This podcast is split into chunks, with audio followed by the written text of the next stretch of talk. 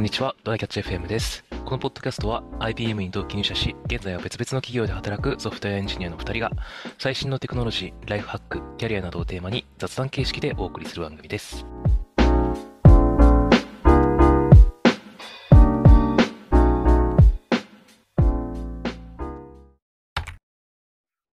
結構仕事とかしててさ、なんか、うん。あの、物を打ち込んでる時かなあの、チャットでもそうだし、ドキュメントでもそうなんだけど、なんか、ああ、失敗したとか、ああ、なんか、またこう、このミス起きたみたいなね、なんかイライラポイントっていろんなものがあると思うんだけど、なんか、半分くらい、これ英語だったら起きてねえんじゃねって思うことがあるんだよね。まあ、あるね。変換がだるいもんな、日本語って。そう、なんか自動変換もちょいちょいバグったりするし、なんかうん Mac の変換、よくわからんところから変換始めたりするし、もうだし、いやあの、わかるわかるエンターを押し間違えるとき、あ、やべえ、エンターうん押しちゃってってなった時の、あの、ほとんどの理由って、変、あの、全角半角がうまく切り替えれてなかったとかさ、そういう話ああ、が、確かにね。でそもそも変換っていう概念なかったらエンター押すことほとんどないんだよね。っていううん話があって、確だからかもう改行だけじゃん、本当に。だからあんまりミスることもないし、あの、 Slack とか特にだけど、あの、あれなんて言うんだろう。えっと、こう、強強調するみたいな感じでさ、あの、なんかクォーテーションみたいな、クォーテーションでもないんだよな。なんかちょんちょんでに。ああ、書くバッククォーテーション、あの、クォーテーションかコード、うんコードっぽく書くやつでしょ？コそう、なんか色つけたりとか、そう、するやつって、あれ、英語前提になってるからか知らんけど、スペース入れとかないと、あの、囲んでも、ああ、わかるわかる反応してくれ。ないあれね、だるいよね、マジであれ。だから毎回頑張って半角スペースを挟むんだけどさ、これ日本語に対応してないから辛い思いはしてるよなって思ってる部分もあって、なんか確かに。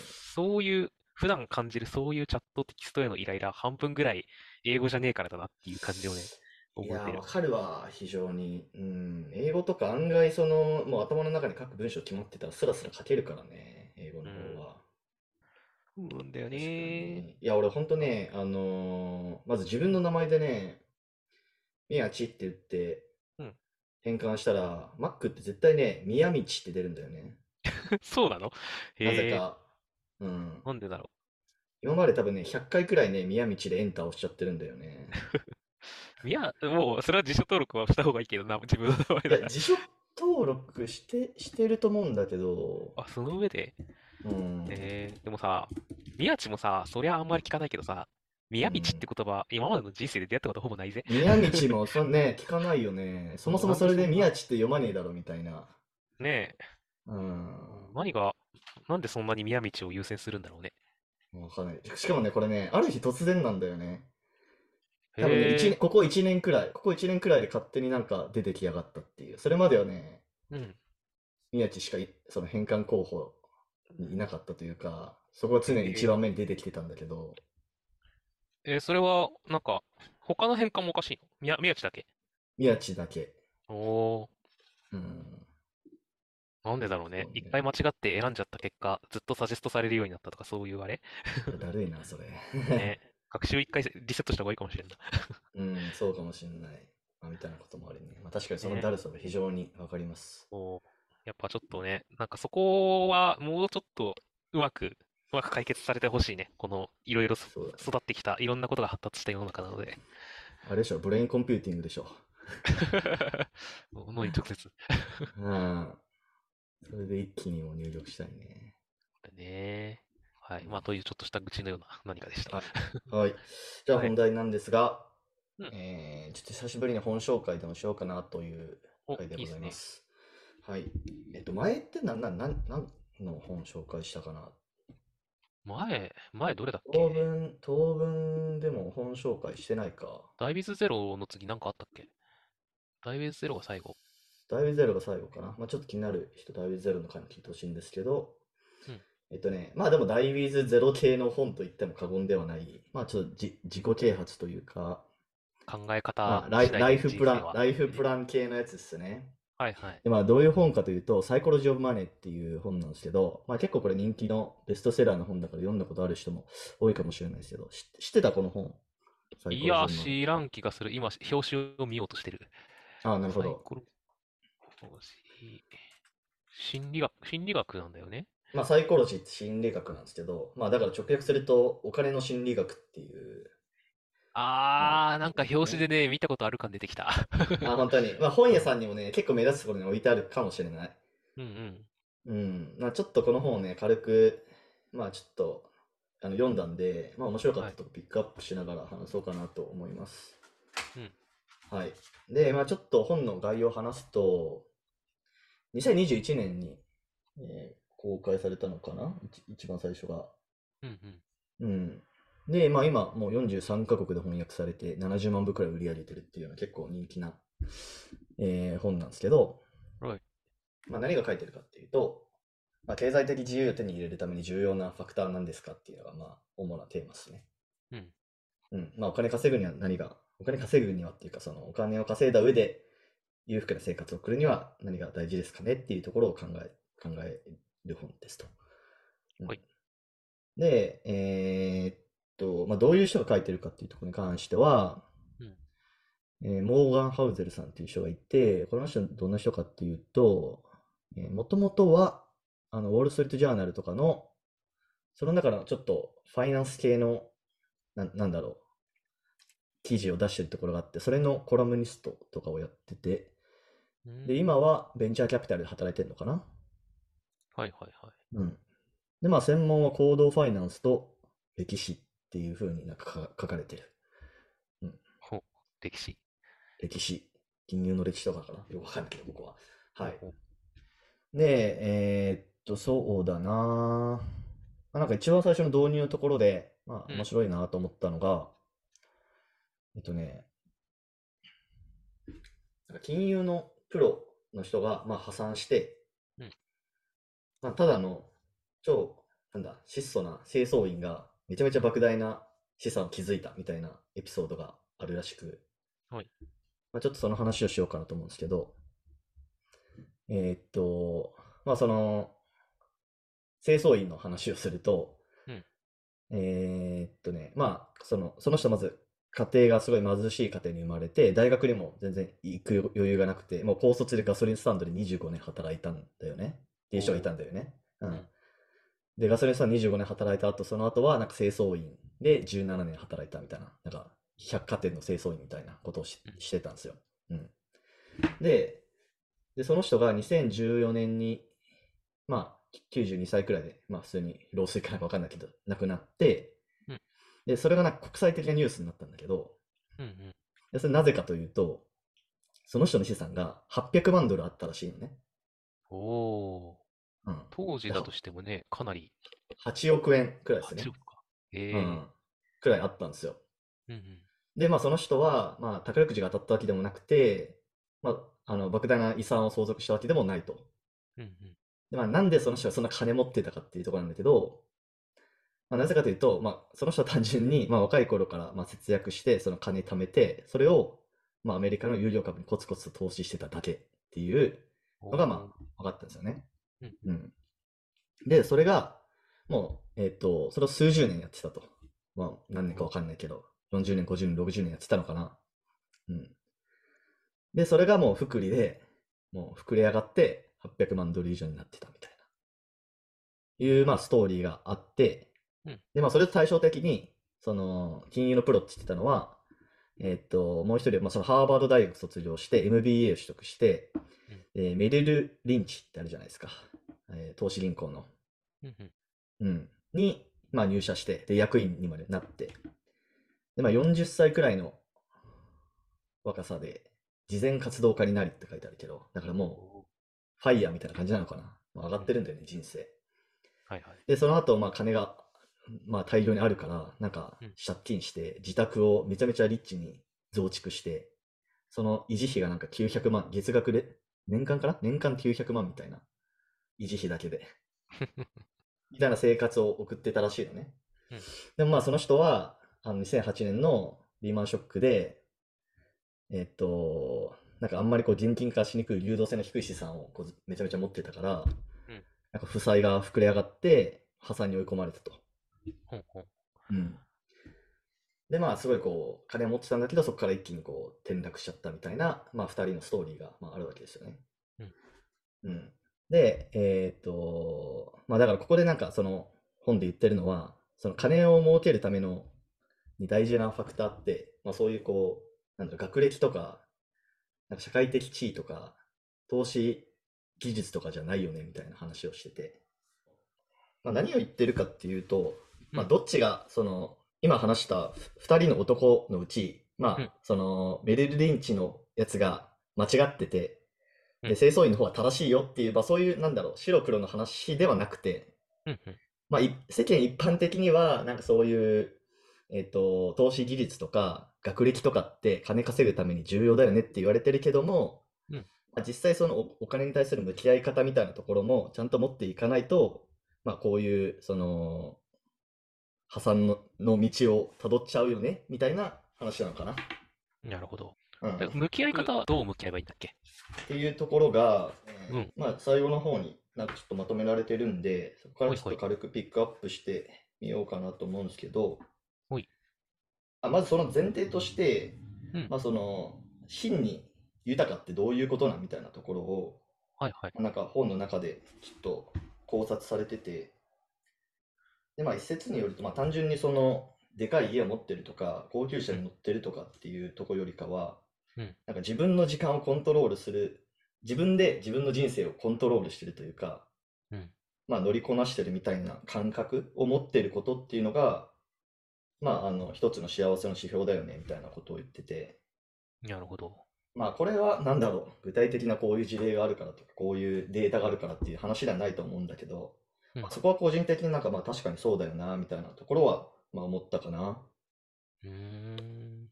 で、えっと、まあその自分の時間を自由にコントロールするためには、うんやっぱりその蓄えみたいなところって必要になってきてて、ああ、なるほど。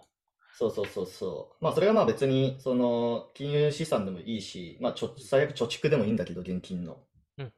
うん。まあだからそこの蓄えを作っていくために、うんまあそのさっきの、まああの清掃員のおじさんみたいに、あの、福利でどんどんお金を転がしていくっていうのも、まあありだし、うんまあそ、そういうことをするにおいてはやっぱり時間軸は長期で考えていきましょうっていう話がこう書いてあったりね。なるほど。長い目線で向き合うと、もうちょっと計画性を持って資産運用とかもできるよね、みたいな話なのかな？そうだね。ここに書いてあるのはそんなところかな。まあ、やっぱり貯蓄が、そうね。人生では最悪のタイミングで予期せぬ出来事が起こり得る目的のない貯蓄はそのリスクに対する備えとなるって書いてあるな。うん。まあでもね確かに。うん。うん。最近僕もさ、旅行してて、その、うん貯蓄とかに関する話し方を、あ話をしてる人の話が聞こえてきてさ、あの、はいはいはいちょっと、ちょっと田舎っていうとあれなんだけど、地方に行ったのようん。で、そしたらさ、あの、まず貯金、目的のない貯金がマジでできないんだよねって人がいて、なるほど。そう、本当に目的がないのに貯金をするっていう行為が無駄に思えてマジで全然できないって言ってる人がいて、あ、そっか、そういう考え方あるんだなと思ったから、そういう人はこういう、あの、なんだろう、長期投資について目的をちゃんと持つみたいな、何のためにやってるのかを意識するっていうのが結構その心理的にというか、大事なのかもしれんうんうんうんねというのは感じたな、今。なるほどね、なるほどね。まあ、やっぱりこう、まあ、仕事しててもさ、普段我々が仕事しててもさ、うん。なんだろう。やっぱりなんで今この、まあ、だるい仕事があるとして、うんそれをなんか放棄できないかというと、うん。やっぱり給料もらってるから、だその給料がないと生活できないからっていうところにやっぱりしね、なっちゃうと思うんだよね。なるほど、そうまあね。まあ普通に自分の、なんだろう、貯蓄が1億あったらさ、いやこの仕事だだるいなってなってやめようっていけいけるわけじゃないですか。確かに？うん。そうまあそれがかこう自分の時間を自由にコントロールしてるみたいなところだと思うんだよね。うんうんうん。うん。そうだね。まあ、逆にね、そういうお金の意識じゃなく仕事ができるといいんだろうなっていうのはあるけどね。まあ、僕も別にそうじゃなくて仕事ができてることは割とあるからうんいいんだけど、それでやりがい搾取になると良くないから、そこと収入が勝ち合う、噛み合うといいんだろうな、とは思うよな。まあね、まあね、そうね。なかなかちょっと仕方なく仕事してる人っていうのがやっぱり多数派だろうからね。っていうのがうんうんうんうん。難しいところよな。実際あれ難しいところ、そう。あとさ、ちょっと、あの、もうちょっとこの本の手前の話になるんだけど、うん。宮地、この本な、どうして読もうと思ったっていうのがちょっと気になってて、ああ、そういうこと？なるほあの、表紙を見た時点でさ、あとまあなんかうん帯とか Amazon のページとか見た時点で、見た覚えはあるんだけど、読もうとはい1ミリも思わなかったんだよね。もうなんあ、か、ファイ、ファイヤーを目指す人のとかさ、一生お金に困らない富のマインドセットって書いてあってさ、これう。あ、を、また、この、これは確かに、ちょっとうさんくさいね。うんそれはわかる、言ってることは。うさんくさいけど、これ褒めてる人も結構いるし、宮地もそう読んでよかったって思ってるじゃん。どうやってこれを、んうん。あの、読む読まないの判断をつけるんだろうなっていうのもちょっと気になってて。ああ、まあでもそういう意味では、まあファイヤー系の本ってさ、結構ファイヤーが流行り始めてから、なんかめちゃめちゃで出てきてるものとかもまああるじゃん。うんうん。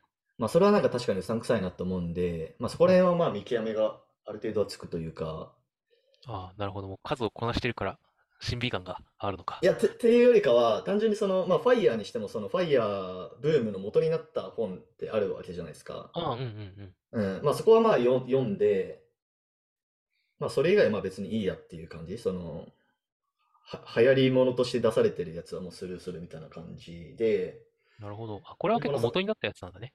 そうそうそうそう、サイコロジョンマネーは、まあそうね、まあこれ日本語にこの翻訳されてるからちょっとうさんくさいそのコピーみたいなのついてるけど、うん。まあ初めてそのお金とその心理学のこう関係性みたいなのを解いてる本というか、なるほどまああとね。単純にその、うん、そうん。の、まあ全部がとは言わないけど、まあ大体その著者が、あの、日本人じゃなくて、そのアメリカとかから来てるものだったらそれなりにいい本でしょうっていう、まなあその。洋、洋洋画と邦画比べたときに洋画の方がたくさんいい映画あるよね理論。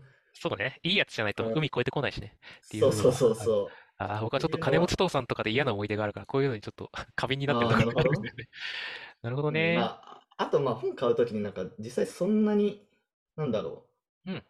審、審査しないというか、まあ結構ライトに買っちゃうみたいな。それがいいんだろうな。捨てるみたいな それがいいんだろうな。はい。うあと、ん。ふと気づいたけどさ、これ、あの、役やってる小島治さん、翻訳者の人、はいはいはい。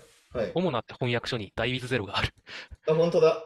ああ、それ気づかなかったな。意外と、なんか、うあの、あん。のいい翻訳してる人がやってる、え、翻訳してる本だから買ってみるとか、意外とありなのかもしれんなってちょっと思ったりするあな。りだね。うん。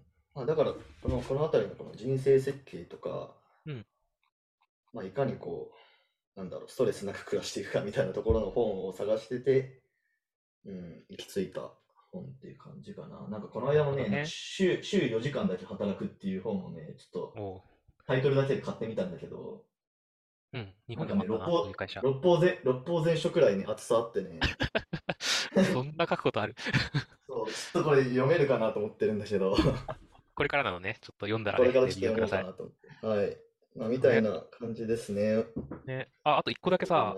はいはい。あの、ダイビズゼロとさ、ちょっと対極に近い話だったじゃん、今回の話。あの、ああ、まあね、何も持たずに死のう、死のうって話と、めちゃめちゃうん。倹約と、あの、福利とかで計画的にやって800万ドルを残して死んだ話じゃん。なんか、うんうんうん宮地はうん。どっち側がいいんですか？まあでも結構共通してるポイントもあるかなと思って、あ、そうなの？まあ要は、こうん。この本は、まあでもこの本でも、ダイビズゼロでも、うん。その、物を持つことに価値はないみたいなうこと。は共通して言言ってるポイントかなと思ったんだよね。へえ。やっぱ体験のうん。方が大事って感じなの？まあそうそう、体験の方が大事だし、まあその、時間の余裕を持てることが大事とか、そうだね。幸福度につながるみたいなことは、まあ、まあこのサイコロジーマネーでも、その、いかに自由な時間を持つことが大事かみたいなことは説いてるわけじゃないですか。うん。うん、それが。幸せにつながると。うん。せ、正まあ、確には分からんけど、この清掃員の人も清掃員、そんなにきっとキツキツでうん。働いてはなかっただろうしね。キツキツで働いてはないはず。うん。どんな生活してたのかちょっと気になるよな。何やって過ごしてたんだろう。よかとか。もう、毎日ルーティンをこなしてるだけなんじゃないですか。バフェット味があるな、そう考えると。そうそうそうそう。まあ、ここの本ではね、バフェット出てくるんだけどね。あ、そうなんだ。そうそうそう。バフェットの、なんかなんだろう、資産のうん。99%以上は50歳以上、50歳かな ?60 歳超えてから獲得した資産みたいな。そうだよね。あの人だいぶ、なんか後の方うからやん。り始めたらしいそうそうそうそう。やっぱりそれもバフェットって、まあちょっと話長くなっちゃうけど、バフェットって10歳から投資をどんどんあの始めてて、それも複利複利で、そうそうそうそう、複利複利で始めて、50年くらいその複利をやってるんだよね。うーん。で、バフェット以外にももっとその成績のいい投資家っていくらでもいるんだけど、うん。そういう人たちってその投資年数がバフェットに比べると全然短いから、うん。総資産額だと全然足りないんだよね、バフェットに。なるほどね。うん。でもな、老老後まで続けるの大変だな。覚えてられないんだよな。まあそうだね。あ、忘れててうんもできる投資がいいね。そうそうそうそう。まあ、よく言うじゃないですか。もう、投資したらそのまま気絶して、みたいな。うん。もう来年から積み立てみ NISA 増えるから、増やして気そうだね。うん、それがいいと思う。マジでうん。はい。はい。まあ、みたいな感じですね。まあ、ちょっといろいろ話が飛んじゃったりしたけど、そうね。はい。まあでもいろいろ、なんか興味深いことが書かれてる本かなとも思うので、そうね。かいろいろ考えさせられるやつでした。うん。はいはい。じゃあ、こんな感じで、はい。紹介終わりです。はい、えーこんな感じで週2回のペースで配信しているので、Apple Podcast もしくは Spotify でお聞きの方は、ぜひフォローお願いします。今回も聞いていただきありがとうございました。はい。ありがとうございました。And now, a short commercial break. 現在エンジニアの採用にお困りではないですか？候補者とのマッチ率を高めたい、辞退率を下げたいという課題がある場合、ポッドキャストの活用がおすすめです。音声だからこそ伝えられる深い情報で候補者の興味関心を高めることができます。株式会社ピトパでは企業の採用広報に役立つポッドキャスト作りをサポートしています。気になる方はカタカナでピトパと検索し、X またはホームページのお問い合わせよりご連絡ください。